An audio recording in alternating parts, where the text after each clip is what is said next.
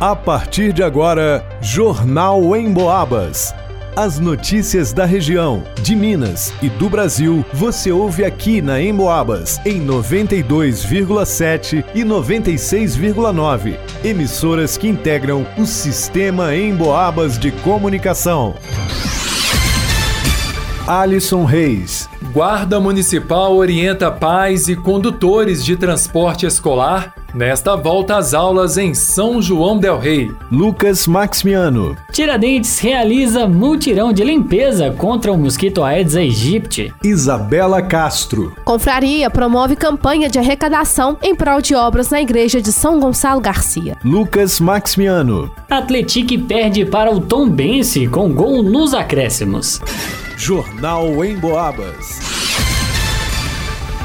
Com a volta às aulas, milhares de estudantes de todas as idades voltam a circular pelo trânsito de São João Del Rei e cidades vizinhas, em carros particulares, vans e ônibus. Isso faz com que os cuidados com a direção sejam redobrados, a fim de evitar acidentes, como atropelamentos em regiões de entorno das escolas, por exemplo. O comandante da Guarda Municipal de São João Del Rei, Bruno Rios, alerta motoristas mas também os próprios alunos e responsáveis, sobretudo no momento de travessia das vias e no desembarque dos estudantes, evitando obstrução das pistas. Aproveito o momento para dar algumas dicas aos alunos e aos pais, principalmente aos alunos, que façam travessia frente à faixa de pedestre, no local mais seguro. Observe atentamente se é possível fazer a travessia, é, para que seja possível atravessar de forma segura. Os pais também, quando fizerem o desembarque dos alunos, fazem em local permitido para sinalização, para não causar é, uma obstrução no fluxo de veículos.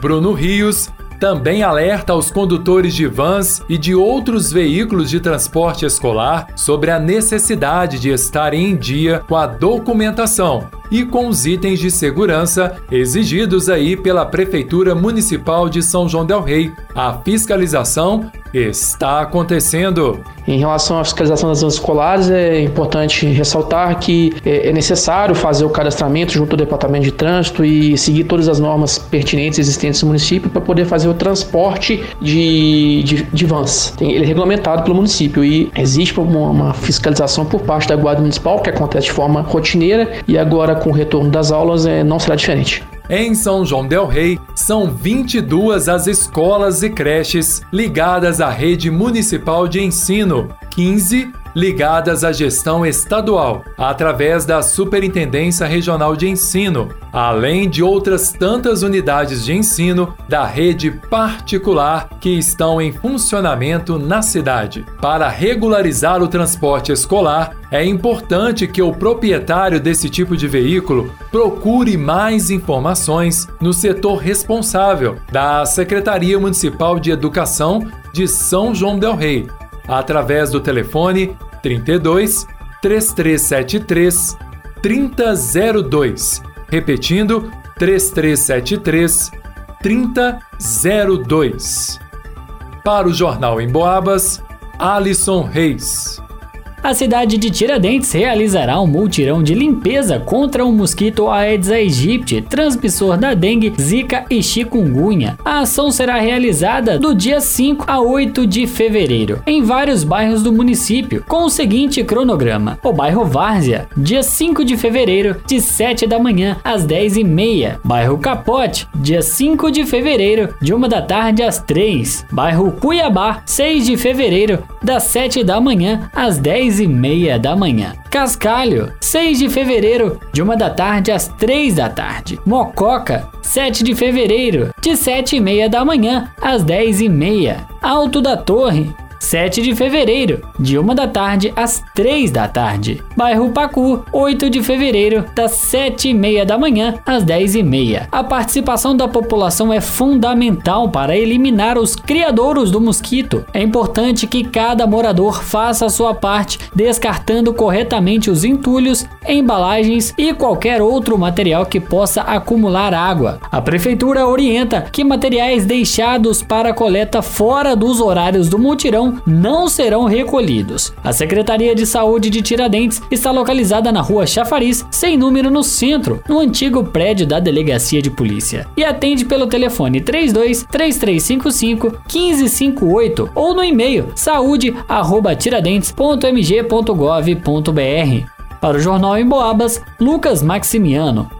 A venerável e episcopal Confraria de São Gonçalo Garcia está realizando uma campanha de arrecadação com a finalidade de custear as obras do telhado e do forro da Capela Mor da Igreja do Santo em São João del Rei. As pessoas que desejam participar da iniciativa podem contribuir com qualquer valor por meio de Pix, por transferência bancária ou por QR Code, disponível no Facebook da igreja. A chave Pix para doação é o telefone 32 9 87088392, telefone da paróquia. Já a transferência pode ser realizada para a conta corrente de número 47326 0, agência 4092 do Banco Cicobi. A expectativa é que as obras iniciem no mês de abril. Recentemente, a Igreja de São Gonçalo Garcia realizou a festa em honra a seu padroeiro. Na programação, foram celebradas missas e trido solene ao longo da última semana. E no sábado, dia 4 de fevereiro, ápice da festa, os fiéis presentes participaram de uma santa missa solene, seguida de procissão com as veneradas imagens de São Gonçalo Garcia e de São Pedro Batista pelas ruas ao entorno da igreja. Para o Jornal em Boabas, Isabela Castro. O Atlético sofreu uma derrota nos minutos finais do jogo contra o Tombense neste sábado, dia 3, no Almeidão, em partida válida pela terceira rodada do Campeonato Mineiro. Com o gol de Igor Bahia aos 51 minutos do segundo tempo, o Tombense garantiu a vitória por 1 a 0 sobre o Atlético. A partida marcou uma grande atuação do goleiro Jefferson do time de São João del Rei. No primeiro tempo, o Tom Bense demonstrou uma superioridade evidenciada desde os momentos iniciais do jogo. Enquanto isso, o Atlético teve uma presença discreta, apenas oferecendo uma ameaça através de Brandão aos 21 minutos. Já no segundo tempo, a partida ficou mais equilibrada, com as duas equipes criando jogadas perigosas. No entanto, quando a partida caminhava para um empate sem gols, após um escanteio, a bola encontrou os pés de Igor Bahia, que aos 51 minutos cravou a vitória do time de Tombos. Com a derrota, o Atlético se mantém na terceira colocação do grupo C, com 4 pontos. Já o Tombense assume a vice-liderança da chave com 7 pontos, ficando atrás apenas do Cruzeiro, líder por saldo de gols. O Esquadrão de Aço agora se prepara para enfrentar o Atlético Mineiro na Arena Sicredi em São João del Rei nesta quinta-feira às 21 horas. Para o Jornal em Boabas, Lucas Maximiano. Termina aqui Jornal em Boabas.